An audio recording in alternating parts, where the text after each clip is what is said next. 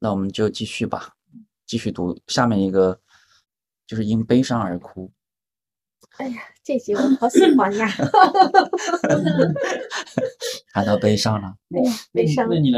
我来读啊，好，你看得不清要楚读吧着？读着 我哭了，看得清楚吧？看得清楚。嗯，因悲伤而哭，我们可能忘记了那种强烈的悲伤。现在我想谈谈单子里第四个哭闹的原因——悲伤。我知道我不需要向你形容悲伤，就像我不需要向没有色盲的人描述色彩一样。但是对我来说，只这么提一下就结束是不够的，有好几个原因。其中一个是小婴儿的感觉是非常直接而强烈的。对于已经长大的我们，虽然也正是婴儿期的这种强烈情感，在某些特定的时刻也想要重温它们，但我们早就学会了保护自己，让自己免于经验那些几乎无法令人忍受的强烈感受。而小婴儿们是很容易感受到这些的。假如失去了一个深爱的人，我们无法避免会陷入痛苦的悲伤，我们会安心度过一段哀悼期。朋友们也都理解并且默许，他们知道我们迟早会从这种悲伤中复原，但我们不会像小宝宝那样，无论白天黑夜，任何时刻对于剧烈的悲伤都是敞开的。他这里主要讲到了两点，我觉得比较重要。首先就是这种强烈的感觉，就是那种强烈的性，可能我们已经忘记了。另外一个就是最后一句说的，他说这个小宝宝，任何时刻对于剧烈的悲伤都是敞开的。这个是，就是我们总会总会因为场合，因为什么，把这些情绪的苦这个关起来。嗯嗯，可能就是比如说很多人说在深夜里面啊，自己一个人，对吧？嗯去痛哭是吧？啊，对呀、他他就有场合嘛，对吧？他对就是对在在黑夜里面，在这种自己觉得安全或者说不会影响到别人的这种场合，才嗯会把自己的情绪端口给打开。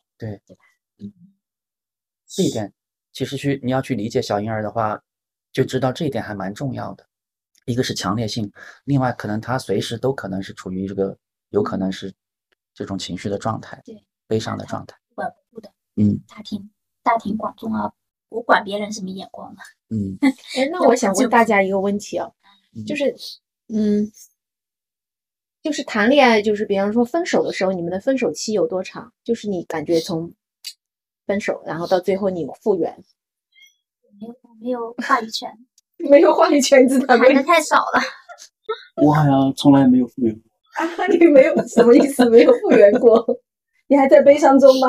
还在哀悼期？啊这个这个，你记得有一个人说说过谁？啊嗯说过他很容易从上一段感情里面结束出来。嗯虽然上前前一段他也说的是非常认真投入的，但好像是有点矛盾的。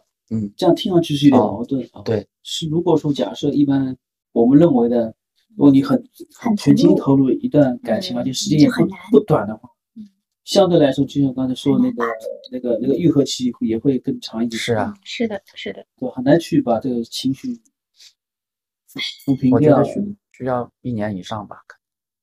这个是跟感情的深度有关吗？就比方你谈一个一年的恋爱和谈一个五年的恋爱，这个分手它的复原期应该可能也是有有不同的，会不会？我感觉应该是有不我同。觉得有的时候是情感里面难以拔出来，另外一个是也是习惯难以改变出来拔出来，嗯，对？吧？嗯，有时候你时间久了，你习惯这么这么个人了，你突然分开的时候你是很难的。对，然后你这个环境的这样的不习惯会时常的去提醒你，然后你就很难出来。那嗯有的时候是你情感投入太大了，是哪怕时间很短，但我投入的很很嗯大，嗯我嗯全身心的投入这种，那那也确也实是也那也是很难。对的对的那，那你说，像我刚才说的，嗯如果你再看想到你的最早的那个，或者最最远的那个，嗯让你心里起波澜的话，你会心里一点波澜吗？什么什么意思啊？想你到现最早的就是假设初恋吗你现在让你心动的那个，初恋是吧？曾经心动的那个对象，再想起来你和或他，或者是你和他经历过的那些事情，你不可能心里一点波澜没有嗯，。对对，波澜是归波澜，我说的是复原，就是说不再想起这件事，说哎呀，觉得自己不好呀，或者觉得啊现在还是很难过呀就，是影响到你很其大的实波情澜绪。只是说哦，原来有我们曾经有过有一有段曾经的美好，然后分手的时候，我感觉这就像断奶，对啊，是啊，因为他曾经很难受的去，断奶就是一个一个是一个分强手制的断分奶手的过程吧，跟妈妈分手。 是的，无疾而终的这种人，嗯我觉得可能出来会难一点。无疾而对终对。对，你就是说对方不告不辞而别是对吗不？辞嗯不而别，或者我是那个突看然对啊那吧？个其实是很残忍然的后，哦就是我们上次不辞而突然别断奶嘛， 啊，对对对对对对对呀对对对，我那就不知道。不知道这个妈妈怎么突然就 然后，不见然后，了然后你们也就有活干了呀，哦要什么搞什么告别仪式什么，是吧？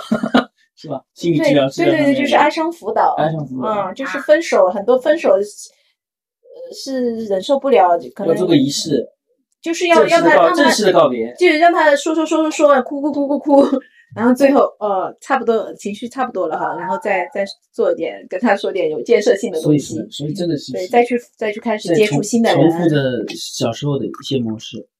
你说的那种是很多人他忍受不了这种悲伤，嗯，甚至忍受不了这种分离的这种痛苦，可能很快就找了下一段感情呀、对啊，很快也有一段一段就没有空窗期嘛，没有空窗期，其实这个人他的那个哀悼，他的悲伤的能力是不足的，就他不允许能自己，力不足，嗯，他不允许不允许自己悲伤，是的，他忍受不了，他就赶紧嗯我要快乐起来，逃避嗯嗯其实也是，对，其实很难受的，因为这种感觉就像当年妈妈可能断奶给他断奶或者离开他一样，那我那我我也找到，我可能也有点逃避，嗯就是不仅仅是在悲伤上面，还其他上面，我嗯我会很快的去找一些其他的事情，来来来来那个，让你的大脑或者你的身体或怎么样动起来那种。嗯，我们读下面一段。好，我还以为说这段 剪掉了。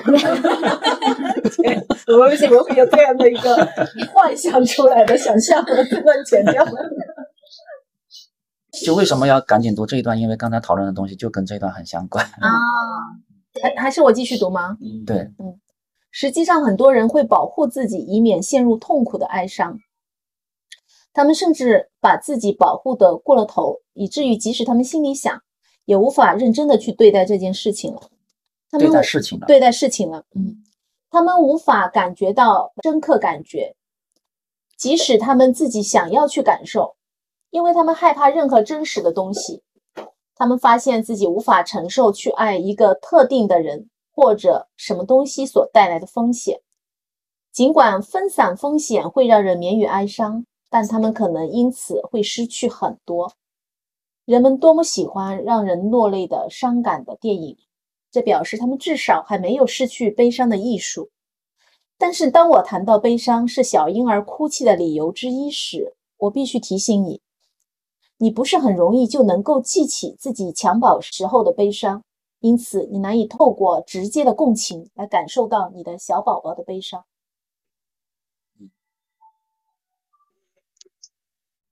哎，我觉得我这里我我确确实实缺了很多，就是我嗯哎，愤怒啊，或者是一些其他的情绪，我好像呃还是蛮能共情别人的，但是悲伤我很难共情。嗯，就是就一个人悲伤，你不知道怎么去面去，哎，去对，去我不去知跟道他相，处对我是吧？嗯我我我我就感受不了这种链接或者这种情绪传达不过来，有堵墙一样的。嗯对，嗯，是吧嗯？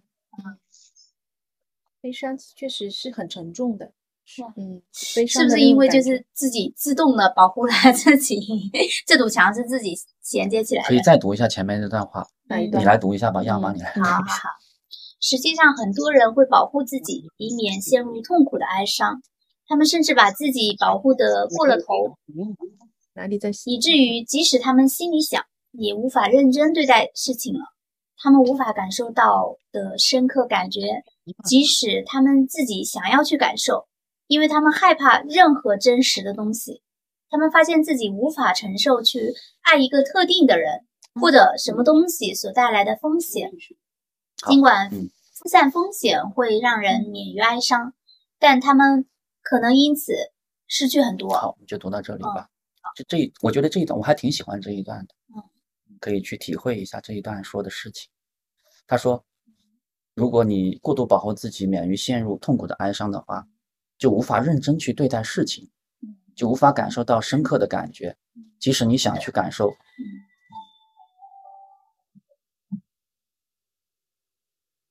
无法承受去爱一个特定的人或者什么东西，就是无法特承受去爱一个特定的人或者一个特定的什么东西嗯所带来的风险。因为就是那种丧失太难以承受了，所以他不再在，比方说有些人说叫什么二，叫什么爱而不能啊，呃，不是叫爱而不能，就是就是已经已经被一次这种分手或什么给伤到了，他们很难再去相信爱情了，对嗯，很嗯难再相信爱是情是了是，不能去爱了，不能投入去啊爱，了。不能去爱。这不能爱，不能去爱，是说他不是说他不想要被爱或者怎样，只是他很难去忍受。万一有一天还是还是要，比方说，比方说要分面临手要分手啊，这对种痛苦是很难以承受的。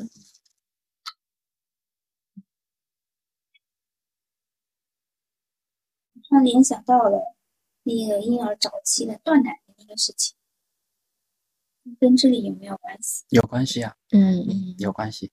是，就是他们无法承受去爱一个特定的人，或者说是什么样东西带来的风险。所以，是不是因为早期的时候他的那个那个关系不够稳定？他不够，没有感到足够的安全感。对，所以有这种这种害怕，然后是很深的这样的一个悲伤，恐惧、对恐惧，然后恐惧里面应该藏隐藏了这种悲伤悲，伤，对吧？因为就是这种孤独感，对不对？对，因为这种没有一个稳定因为这种悲伤太深了，冲不去所以他就不想再去体百会分这之种百感觉，冲不去他不能再去体会这种感觉。所以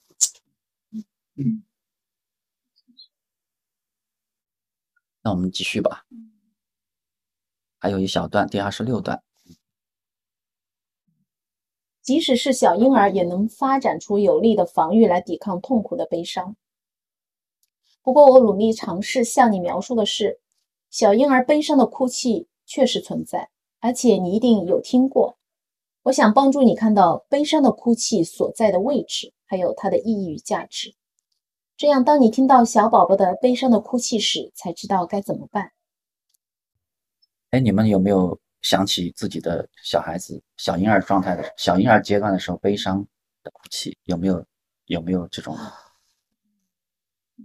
小婴想不起来了？可能我们小的时候快乐居多， 平和居多，嗯没有愤怒跟悲伤。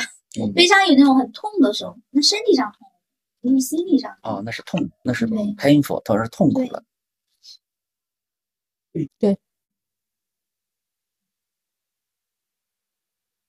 好，那我们这一节就读到这里吧。啊，这一节是